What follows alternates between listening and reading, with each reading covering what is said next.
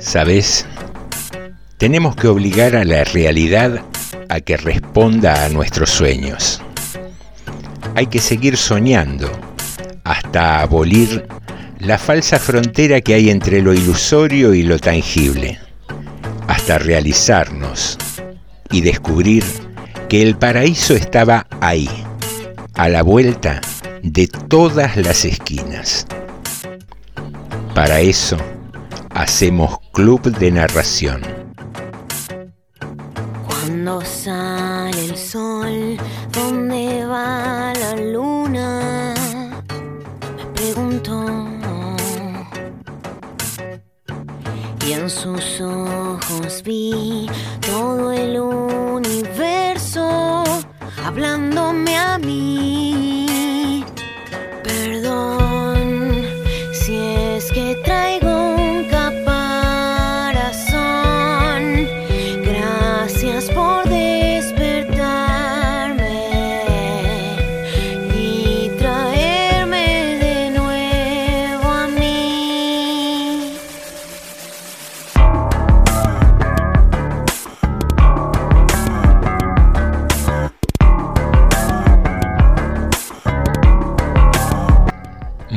Muy, buenas noches. Arrancamos raudamente con este episodio número 45 del Club de Narración, siempre aquí en FM 89.5, Radio Municipal de General Rodríguez, y vamos transitando lentamente la semana ya en día martes y con ganas de contactarnos con vos. ¿Cómo podés hacer?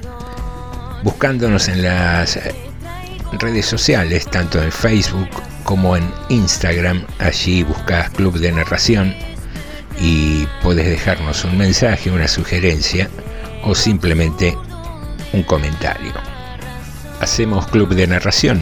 Sandra Ferreiro en producción, Carmen Franco, Cecilia Rizardi, Pablo Coy y José Nicotera.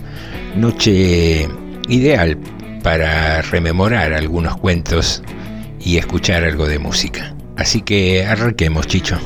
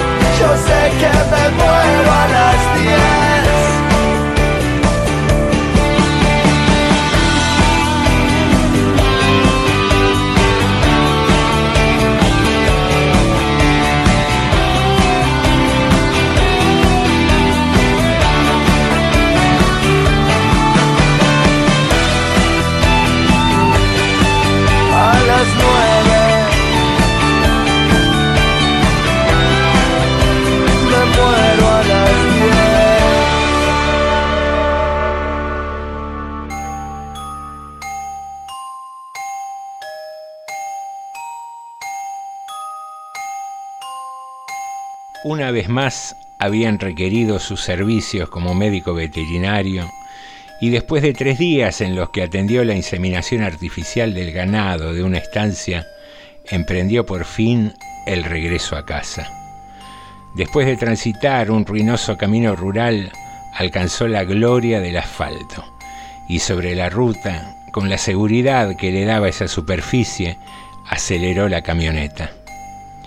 Mientras sentía la inercia, miró el reloj del tablero y calculó que llegaría a tiempo para cenar con su familia. En plena aceleración, volvió a enfocar la ruta y ahí vio al animal. Como una pequeña estatua, la liebre estaba en medio de la ruta. Intentó esquivarla, pero el bicho hizo una maniobra repentina en forma de U que lo desconcertó. Un segundo volantazo en sentido opuesto lo metió en un zigzagueo sin control que terminó cuando quedó plantado de trompa en la cuneta. Cuando se recompuso, bajó de la camioneta, miró hacia la ruta y vio que la liebre ya no estaba. Comprobó también que el vehículo no tenía grandes daños. Lo más grave fue tomar conciencia que estaba en el medio de la nada, que ni siquiera tenía señal en su celular y que esperar auxilio en esa ruta tan poco transitada sería en vano. Pronto iba a anochecer y decidió buscar ayuda. Caminó un buen rato entre la maleza espesa y con las últimas luces del día, recortada en la llanura del cultivo, vio la arboleda y el molino. Por su experiencia, supo que seguramente ahí estaba la casa del puestero. Siguió y casi cuando anochecía llegó al caserío. Escuchó que los perros empezaron a ladrar cuando percibieron su presencia y por sobre los ladridos se impuso una voz grave que gritó, ¿Quién anda ahí? Saliendo desde los últimos pastizales, el veterinario se apuró a responder. Buenas noches, mi nombre es Sebastián, soy veterinario. Mi camioneta se desbandó en la ruta y estoy buscando ayuda, dijo poniendo las manos a la vista. El hombre que inició el diálogo estaba con una carabina en la mano. No le apuntaba a él, sino al suelo. Arrímese nomás, le dijo secamente. El veterinario extendió su mano a modo de saludo. El puestero respondió el saludo con recelo y permaneció en el lugar. Sebastián, algo incómodo, repitió con algunos detalles más lo del accidente y la necesidad de ayuda. Entonces el hombre le dijo, soy Hilarión Cuevas y tengo prohibido por el patrón salir de acá, pero le ofrezco pasar si quiere. Estamos por comer con mi mujer. El veterinario aceptó y apenas se acercó a la puerta, lo recibió una mujer. Tenía rasgos norteños, el cabello negro, largo y una actitud sumisa.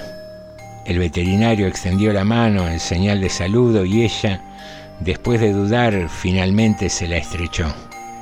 El puestero le indicó que se sentara y dirigiéndose a su mujer dijo con un tono que parecía más una orden que un pedido que agregara un plato más de comida. Cuando terminaron de cenar, el puestero apuró un vaso de vino y le dijo, esta noche no hay nada más que hacer, pero puede quedarse. En la barraca hay un catre. Mañana temprano viene el patrón y él seguramente lo va a ayudar. Sebastián no tenía demasiadas opciones y aceptó agradecido. diciendo que no sabría cómo pagarle.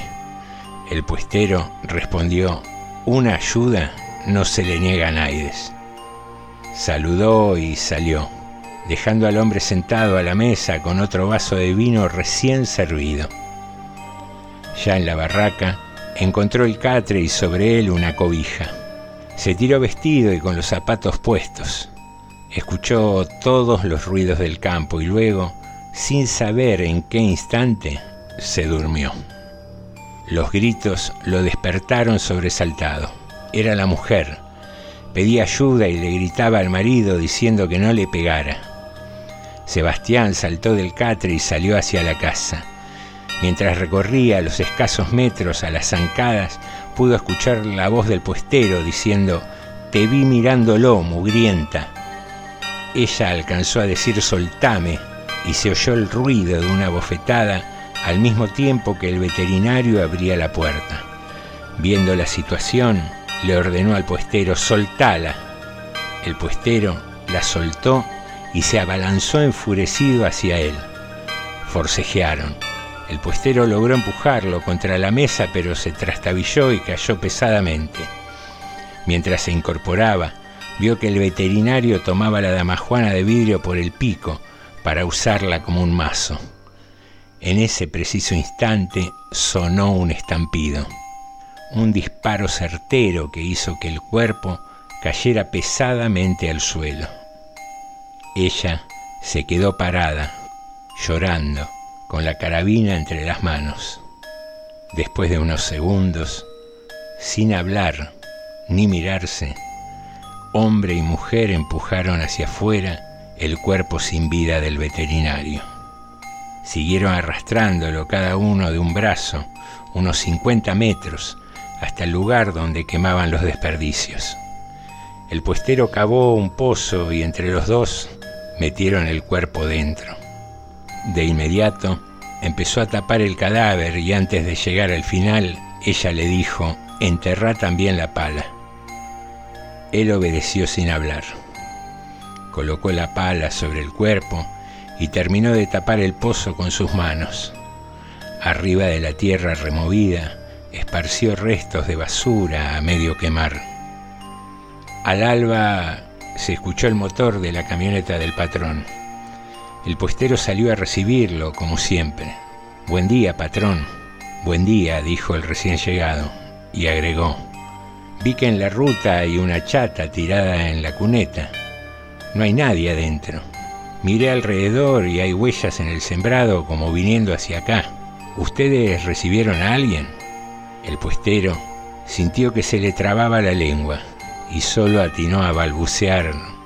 Sí, vino a la noche un hombre. Buscaba ayuda pero se fue.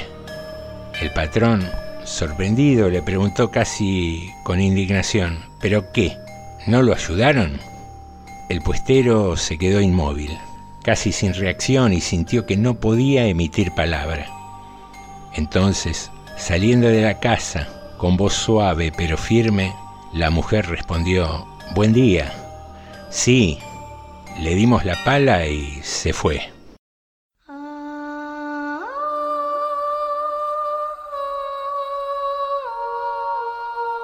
Una ayuda no se le niega a Naides. Daniel López.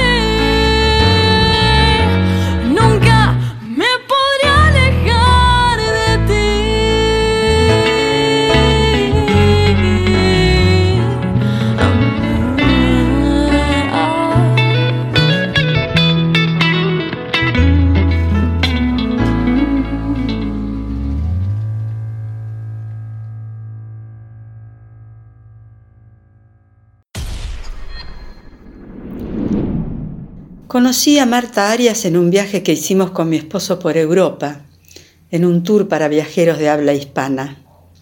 Ella viajaba con su pareja, un abogado petacón y fanfarrón, rubia, de mirada vivaz y cuerpo bien formado, muy amigable. Enseguida entabló conversación con nosotros y nos contó de a poco su vida. Mujer golpeada, abandonada por su primer marido y con dos hijos adolescentes. Sentí empatía con ella desde el primer momento y escuché absorta cada uno de sus relatos. Mientras hablaba yo iba descubriendo los gestos, la piel sin arrugas, las manos de dedos largos y movedizos. Después de cenar nos quedábamos tomando un café con otros compañeros de viaje y las charlas se hacían interminables. El protagonista de esas sobremesas era sin dudas el abogado, que se agrandaba en cada anécdota, en cada relato. Me producía placer encontrarlos en las excursiones, coincidir en un almuerzo o en los negocios de chucherías. Su pareja la alababa, le acariciaba la espalda, le acomodaba el pelo. Era obvio que estaban enamorados y este viaje era una especie de luna de miel. Compraban compulsivamente y siempre subían al bus cargados de bolsas y bolsitas y yo sentía un poco de envidia, debo reconocerlo.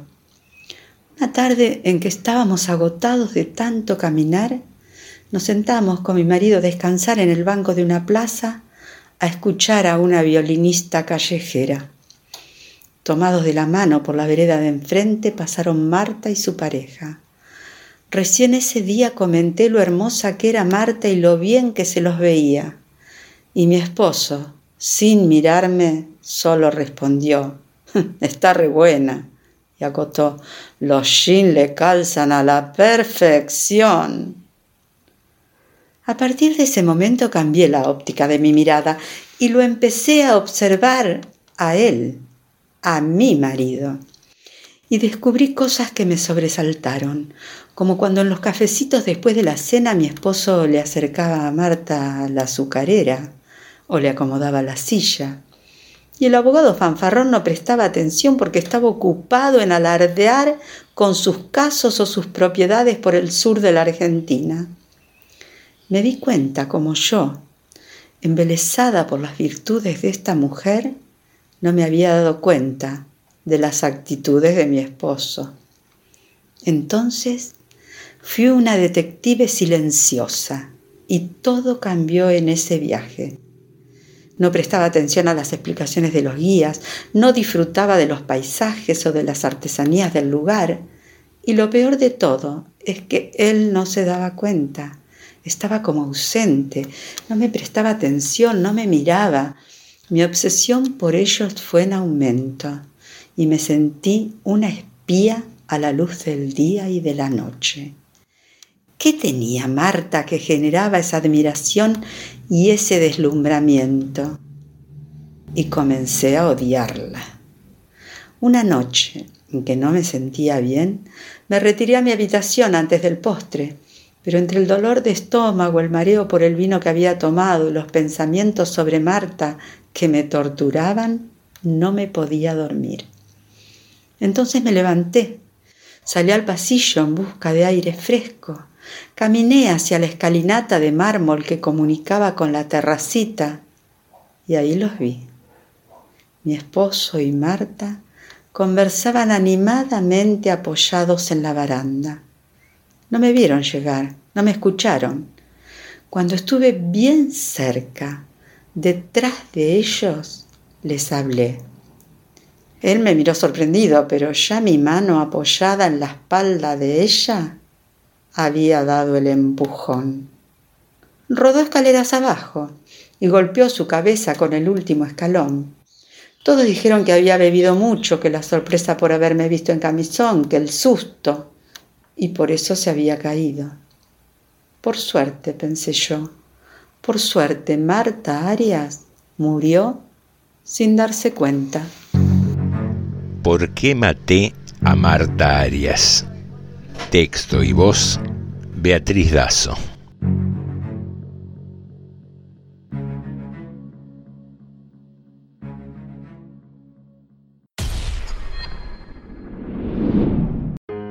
Los antropólogos de la Universidad de Duke en los Estados Unidos estiman que el hombre de Nerdental, que habitó la Tierra hace más de 400.000 años, poseía el don de la palabra. Esta novedad podía contestar una pregunta que hasta hoy no tenía respuesta.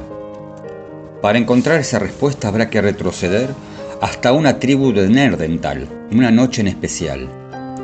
Los hombres y mujeres están alrededor del fuego, buscan calor y celebran el fin de otra jornada. A la mañana de ese mismo día, los hombres habían partido de casa en busca de alimentos. Las mujeres, en tanto, cuidaban a sus críos. Ahora que el sol ya se fue, es tiempo de descanso y de contar las experiencias del día. Cada hombre dice cómo atrapó a la presa que perseguía. No sabe mentir. Pero para uno de estos hombres la caza había sido un fracaso. Cuando llega su turno, no tiene proezas para contar. Entonces decide inventarlas. Miente una cacería imposible. Lo hace con tal perfección que transforma esa mentira en una historia bella y apasionante. Todos piden que la repita. Aquella noche, sin saberlo, ese anónimo hombre de Nerdental acababa de inventar la literatura. Nacimiento, Vicente Batista. Seguimos en el Club de Narración.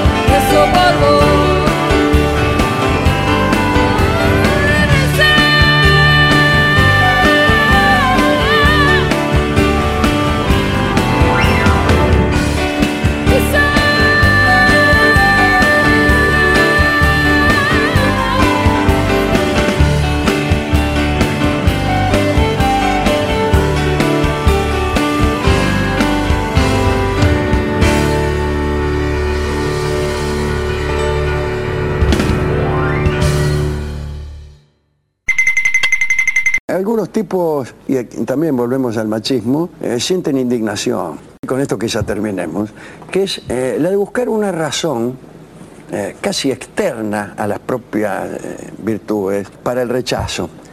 Me rechazó porque ella está muy influida por las amigas, porque mm, sabe que yo soy muy mujeriego, cuando en realidad cuando te rechazan todas, todas te rechazan por la misma razón, no le gustás, no le gustás, no le producís nada y por eso te dicen que no. Y sin embargo, cuando un tipo cuenta cómo lo rechazó una mujer, nunca da como motivo ese, que es el principal y el único que existe. Seguimos en Club de Narración. Muy buenos días, presidente. Queríamos aprovechar la oportunidad y preguntarle qué opina de nuestro programa Club de Narración. La vocación que tienen al hacerlo, porque la verdad es que no están ni mínimamente recompensados en términos económicos por lo que hacen y aportan, es notable. Gracias por sus palabras, presidente. Ahora, en términos colectivos, eh, ¿qué cree que debería hacer la sociedad frente a los nuevos tiempos? Volver a la lectura. Yo soy un hombre que disfruta mucho de la lectura. Mire usted qué interesante, no lo sabía. Yo tengo una nutrida biblioteca por si... Celebro pasar las hojas, subrayarlas, marcarlas. Amo que un libro de papel me atrape y lo pueda disfrutar. Sí, bueno, pero soy un poco quisquilloso. Con los libros, en todo caso, se lo escaneo y se lo mando por PDF y usted lo lee en su tablet. Lo importante es que en la pantalla o en el papel se escriben cosas maravillosas. Así también lo creemos nosotros, presidente, pero hay una pregunta que no podemos dejar de lado, es un tema difícil. Quisiéramos saber qué opina de la grieta, si usted se pone de un lado o del otro, dónde está ubicado. Yo que soy un cronopio, me encantaría que cada argentino descubra qué es, si es un cronopio o es un fama. Justamente, hablando de fama, presidente, queríamos encarar una campaña publicitaria, pero como no tenemos fondos, eh, estábamos ofreciendo un bono contribución, si usted quisiera colaborar. Mira, Pepe, no te lo puedo pagar. La verdad no te lo puedo pagar. Pero Alberto, son 100 pesos. No tengo plata para comprarlo, ¿qué quieres que te diga? Club de Narración. Un lugar donde la cultura se vuelve entretenimiento. Lunes, 22 horas, aquí, en Radio Municipal General Rodríguez, FM 89.5.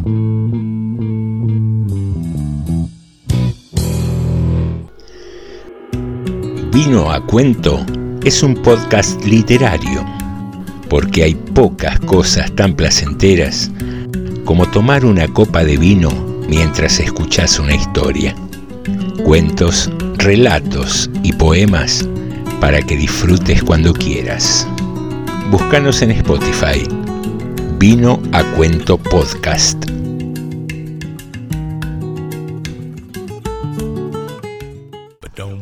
Hoy compartimos un programa grabado. Ya falta menos para volver a estar en vivo aquí, en FM 89.5, Radio Municipal.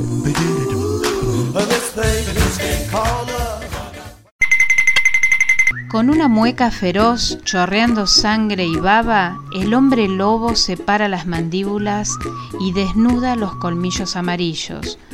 Un curioso zumbido perfora el aire.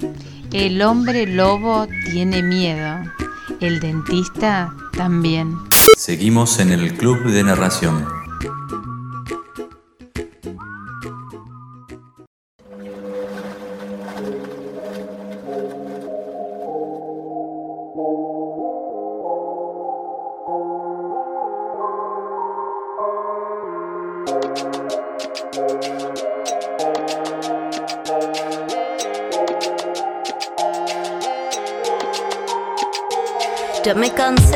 De que te metas. Ya me cansé de que me digas que esté quieta, que sea dócil, tranquila, discreta, de que te asustes cuando mostramos las tetas. Usted me quiere así, fina y completa, solo si se me respeta. Meta y meta dándole a la dieta para la figura escultural y la silueta. Pero ando por otro camino, más bien ando por otro planeta. Así que sube la bragueta, cabrón, porque hoy no traje bragas, traje la escopeta. Y te meneo y muevo el culo como poeta. Hago poesía de las nietas, de todas las brujas que nunca pudiste quemar como paga efectivo tarjeta. Se quema, se quema y ya no lo van a poder apagar. Me vuelvo una fiera y con todo este fuego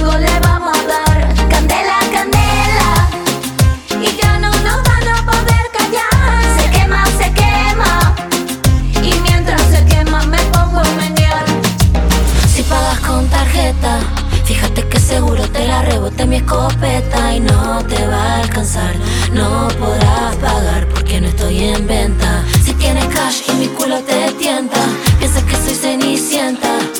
Quieres intentar, yo te haré estallar, tus zapatos no me entran. Y ahora venimos con el ritmo que explota, con este fuego que me quema la boca y no podrás porque no estoy en venta. No,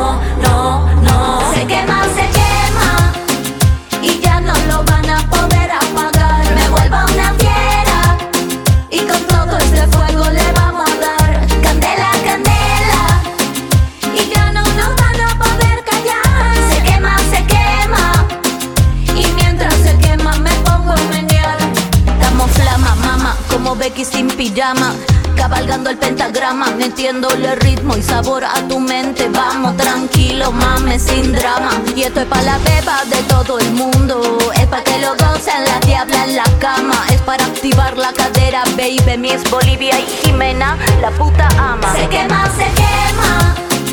Y ya no lo van a poder apagar. Me vuelvo una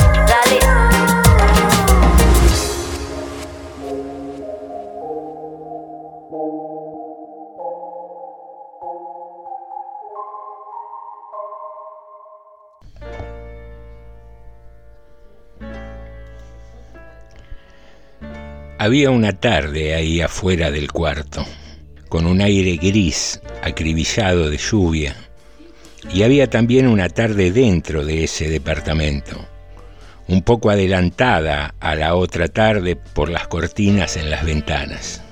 En la segunda tarde no estaba Catalina, pero había estado hacía unas horas y había levantado la cabeza de la almohada y había dicho, A vos te gusta Ana. Lo dijo interrumpiendo un beso arisco y una sonrisa y envolviendo su cuerpo desnudo con la sábana. Mm, sí. ¿Te siguen gustando las mujeres igual que antes? No, es distinto. Me gustan más, pero a través tuyo. Entonces ella lo miró desde su sonrisa ancha y tirante que le achicaba los ojos como a un gato acurrucado de caricias, mientras los dientes surgían blancos y grandes entre la increíble ternura de los labios. Después desenvolvió su cuerpo de la sábana y metió la cabeza debajo de la almohada. No voy a salir nunca de acá. No te oigo. Que no voy a salir nunca más. Juan metió también su cabeza bajo la almohada y empezó a besarle los costados de la cara y después la boca. Se besaron como chicos, demorando mucho los besos y mirando la insistencia de las bocas respectivas.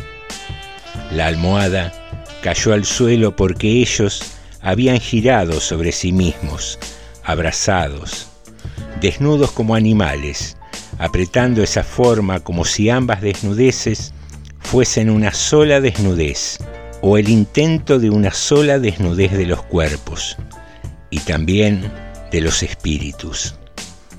La piel de ella y la de él se detuvieron y quedaron quietas una contra la otra. los límites de los cuerpos, los bordes de la gracia, las fronteras de aquellos movimientos que de nuevo comenzaban sin apuro, recorriendo su propia avidez, incursionando con la lengua dentro de las bocas o accionando las manos en la oscura atracción de entre las piernas.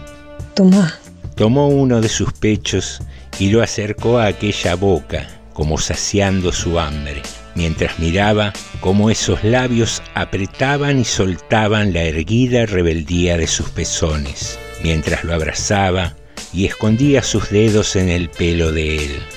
¿Te gusta, Ana? Vi cómo la mirabas. ¿La mirabas?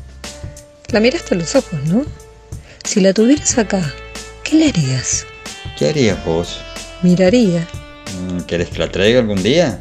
Sí. Ahora me decís que sí, pero apenas terminás me vas a decir que no. Esta vez no. Te prometo que no. Mm, no te creo. Sí, en serio. ¿Por qué sería así?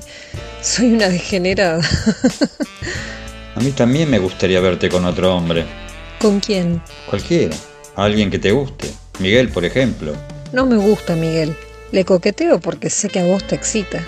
Pero esto había sido a la mañana, en ese cuarto ahora vacío, en donde los sonidos ya no estaban y no quedaban ni las arrugas que los cuerpos habían dibujado sobre las sábanas ahora tirantes.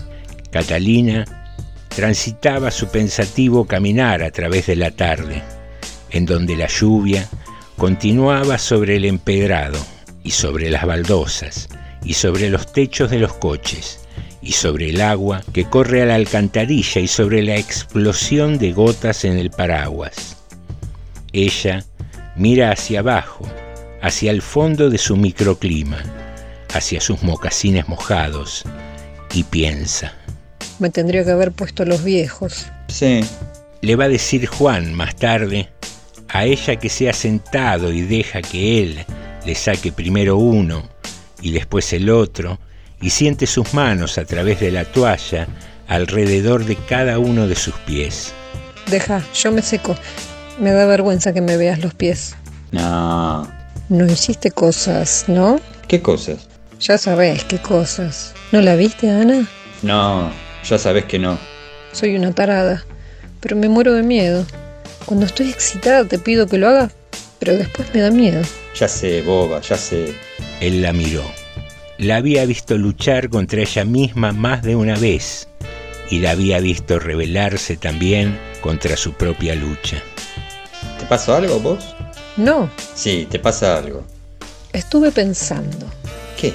En eso que hablamos de Ana. Hace tiempo que hablamos de esas cosas, pero no antes ni después, sino durante. Antes me daba vergüenza pensar esas cosas, pero ahora no. Hoy pensé todo el tiempo. Y no entiendo por qué. ¿Por qué hablamos de estas cosas? ¿Por qué las pensamos? Mm, Porque nos excita. Pero, ¿por qué nos excita? Ella sonreía y él miró. Se adoraban, se adoraban realmente. Desde que se conocieron, no dejaron de verse. Se encontraron en esquinas, en taxímetros, en los bancos de las plazas, en ese departamento en donde un día se dieron cuenta de que ya era tarde para retroceder, que nunca más podrían separarse. Una vez dijeron, las parejas fracasan porque evolucionan distinto, porque cada uno crece y se transforma por su cuenta hasta que llega un momento en que son dos extraños, hartos de verse uno al otro.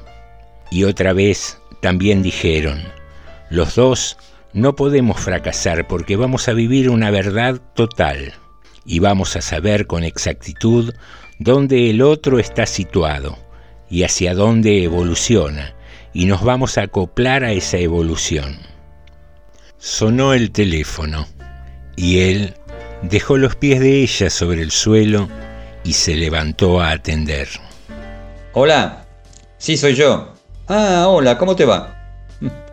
Estuvimos hablando de vos hoy. Sí, con Catalina. Muchas cosas. ¿Dónde estás? Dale, dale. Bueno, vení. ¿Era Ana? Sí, ¿Qué dijo? que estaba a dos cuadras y podía venir. ¿Sabía que yo estaba? No, creo que no. Ahora el tiempo latía dentro del cuarto y los pasos de Ana en algún lugar de la calle se reproducían en los pensamientos de Catalina. Eran pasos no muy rápidos, sobre una vereda imaginaria y en donde los tacos altos y las baldosas producían un sonido que avanzaba junto con las piernas largas y el vestido también imaginado, con unas franjas en colores subiendo en espiral alrededor del cuerpo. Ya debe estar abajo. No hagamos nada, vas a sufrir. Te va a dar miedo. Vas a tener celos. No, no, no. Me muero si no lo hacemos. Decirle que no estoy y yo me quedo escuchando en el otro cuarto. ¿En serio querés? Sí, por favor. Mirá que tal vez no pase nada. Tal vez no quiera. Sí, va a pasar. Le gustás. Sabes muy bien que le gustás. Decirle que yo no vengo en toda la tarde y hacerle mil cosas. No puedo más. Se encerró en el otro cuarto, con la espalda apoyada contra la puerta. Su vista recorrió los objetos ordenados por sus propias manos en las otras horas de los otros días. Horas sin latidos, sin sonidos escrutados del silencio, sin temblor en las piernas, sin su mente en acecho de ese timbre que ahora sonaba despertando la piel sobre su cuerpo. ¿Por qué lo hago? ¿Qué es lo que me excita? Tengo celos y tengo miedo, pero me muero si no lo hago. Hola. Hola. La debe haber besado en la cara, pero esta vez la debe haber besado lo más cerca posible de la boca. ¿Y Catalina? No está. No viene hasta la noche. Le traje el libro. ¿Tenías que verla por algo especial? No, quería devolver el libro nomás. Como estaba cerca, aproveché. ¿Y vos qué haces acá todo solo? No estoy solo, estás vos. Yo no cuento. Yo soy la mujer de tu prójimo. Yo soy mi prójimo. La debe estar mirando en los ojos. La debe estar mirando en la misma forma que me mira siempre a mí. O tal vez no. Tal vez ella se ha dado vuelta y se ha puesto a mirar por la ventana para que él le mire la cintura y la cola y las piernas, porque sabe que tiene unas piernas lindísimas. Y Juan las debe estar mirando y pensará que son más lindas que las mías. Debe estar quemada, seguro que está quemada. Como no tiene nada que hacer, se pasa el día al sol. Ya no llueve más. ¿Dónde dijiste que fue Catalina? Salió. No vuelve hasta la noche. Es un amor, Catalina. Mm, sí. ¿Por qué no hablan? ¿Por qué no dicen nada? ¿Qué es lo que están haciendo? ¿Qué hubiera hecho yo en su lugar? Recordó vagamente un episodio de su adolescencia, cuando ella, espigada sobre sus 14 años, había mirado y mirado a un amigo de su padre sin decir palabra, hasta conseguir que la distancia a esa cara se acortara y el olor a tabaco y a un perfume intenso quedara en su memoria con mayor registro que el beso que él había dejado sobre su boca inexperta. No puedo aguantar que estén callados. El silencio adquirió la forma de un cubo de cristal del tamaño del cuarto, como un témpano que encerraba para siempre las posiciones de dos cuerpos que tal vez estuviesen abrazados. No, no puede ser. Todavía no puede ser. Tal vez estén frente a la ventana mirándose afuera, muy juntos uno del otro. Él puede estar señalándole algo y tener un codo casi tocándole el pecho. La mano de Catalina está entre sus piernas bajo la pollera, apretando con fuerza su propio apretar contra sí misma, pero se detiene bruscamente porque ha sentido un ruido de vasos. ¿Con agua o solo? Con agua. Entonces no están junto a la ventana, están del otro lado. Y después se van a sentar él sobre el sofá y ella en el sillón de cuero negro. Y va a tener la pollera cortísima. O la va a subir un poco con el codo porque tiene muslos dorados y firmes. No puedo más. No puedo más. Si no hacen algo ahora me muero. Ese silencio. Seguro que van a poner música y tal vez bailen. Tal vez Juan ponga la boca junto a su oreja. Tal vez se la bese. Tal vez ella va a girar la cabeza y se van a besar en la boca. Dios mío, tengo miedo de terminar. Tengo celos de lo que me imagino que está haciendo, porque cada uno de esos movimientos los he hecho yo antes que ella. Y tengo miedo de la parte mía que está en ella, como cuando nos miramos en el espejo y lo veo a Juan desnudo con una mujer desnuda apretada contra él. Y no me importa que esa mujer sea yo misma, porque soy y no soy al mismo tiempo, como Ana, que en este momento no es Ana, porque él está pensando en mí mientras la besa, porque él sabe que yo estoy acá respirando agitada, como un animal en celo junto a la puerta. Las piernas de Catalina se apretaron inmovilizando su mano mojada entre los muslos. Las ondas surgieron del fondo de algún lado y crecieron en olas sucesivas hacia las paredes inexistentes que encerraban aquella nada desbordada de sí misma. No quiero terminar. Alcanzó apenas a decir. Mientras los párpados se cerraban sobre los ojos y la boca, se abría a la espera del sollozo que la última ola depositó en la costa de la angustia. El llanto explotó en su cara, superó las cejas y plegó la frente hasta los mismos límites del pelo, se demoró en los pómulos y se hundió en las palmas abiertas de sus manos. Más tarde, oiría la voz de Juan, bajo las caricias. Ya se fue. Tomó un whisky y se fue enseguida. No hicimos nada. Afuera la noche seguía subiendo. Ya había abandonado la calle y los balcones y las últimas ventanas de los edificios altos. Adentro, Catalina está hincada en el suelo, besando sus propios besos en las manos de Juan entre sus manos. Su pulsera avanza por el antebrazo y queda ahí, como una aureola muerta colgada en su muñeca. En el cielo recortado de la ventana, los grises abandonan a los grises, hasta dejar un último gris en la carne viva del poniente.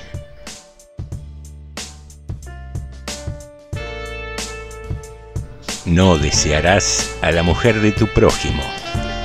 Dalmiro Sáenz. Voces: Silvana Ávila, Viviana Carincias Borrás, Daniel Batalov y José Nicotera.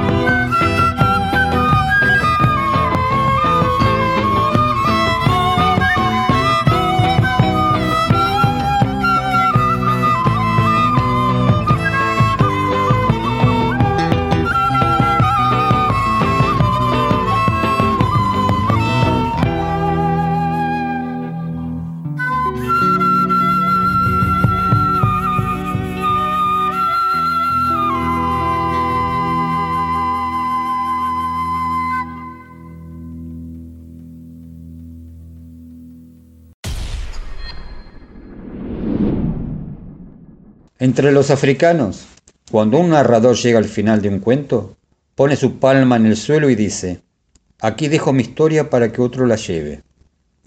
Cada final es un comienzo, una historia que nace otra vez. Así se abrazan quien habla y quien escucha en un juego que siempre recomienza y tiene como principio conductor el deseo de encontrarnos alguna vez completos en las palabras que leemos o escribimos. Texto María Teresa Andrueto. Voz Daniel Batalov. Seguimos en el Club de Narración.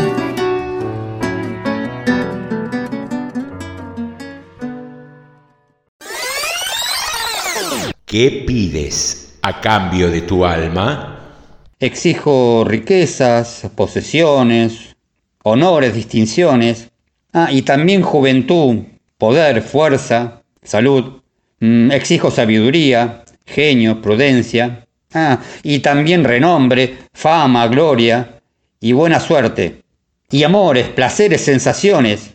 ¿Me das todo eso? No, no te daré nada. Entonces no tendrás mi alma. Tu alma ya es mía.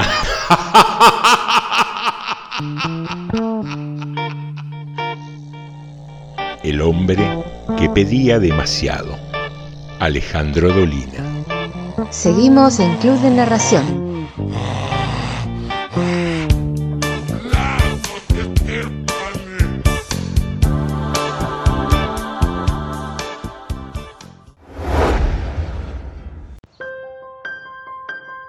Es la hora de los magos. Todo de golpe es perfecto y todos por fin consiguen lo que siempre fue su sueño. Una casa para el pobre, el rico fama y talento. El chico se vuelve grande, la delgada saca pecho. Cada terreno baldío crece con un rascacielos. En los platos hay manjares, cada hueso con su perro. Es la hora de los magos. Todo de golpe es perfecto. Cada bruja con su escoba, cada cura con sus rezos, cada loco con su tema, cada vieja con su viejo. Manos para cada calle y piernas para los rengos. Y en cada rincón del mundo se hace cierto el Padre nuestro. La redención de la carne, resurrección de los muertos y el perdón de los pecados han sido todo un suceso. Nadie más trabaja nunca, si no lo hace como un juego, hay regalos a patadas y se libera a los presos. No hay más disturbios raciales, baja el dólar, sube el peso. Si alguno quiere morirse, debe esperar a ser viejo. Se acabó la Guerra Fría y empezó la de los besos, y la luna de repente se hizo miel en el cielo. Y es muy fácil comprobar que es verdad lo que les cuento, pues quien canta esta canción es mudo de nacimiento. Es la hora de los magos, todo de golpe es perfecto. La hora de los magos. Jorge de la Vega. Voz Laura Chazarreta. Seguimos en el Club de Narración.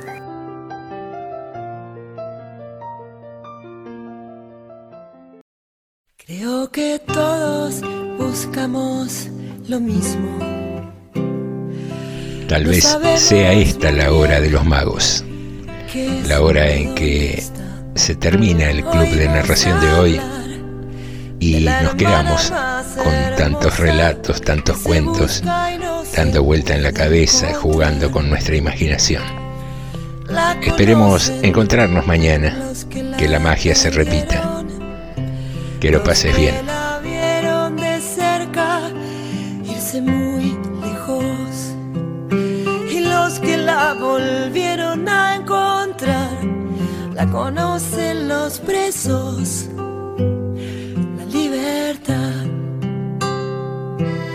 Algunos faloperos, algunos con problemas de dinero porque se despiertan soñándola. Algunos que nacieron en el tiempo equivocado.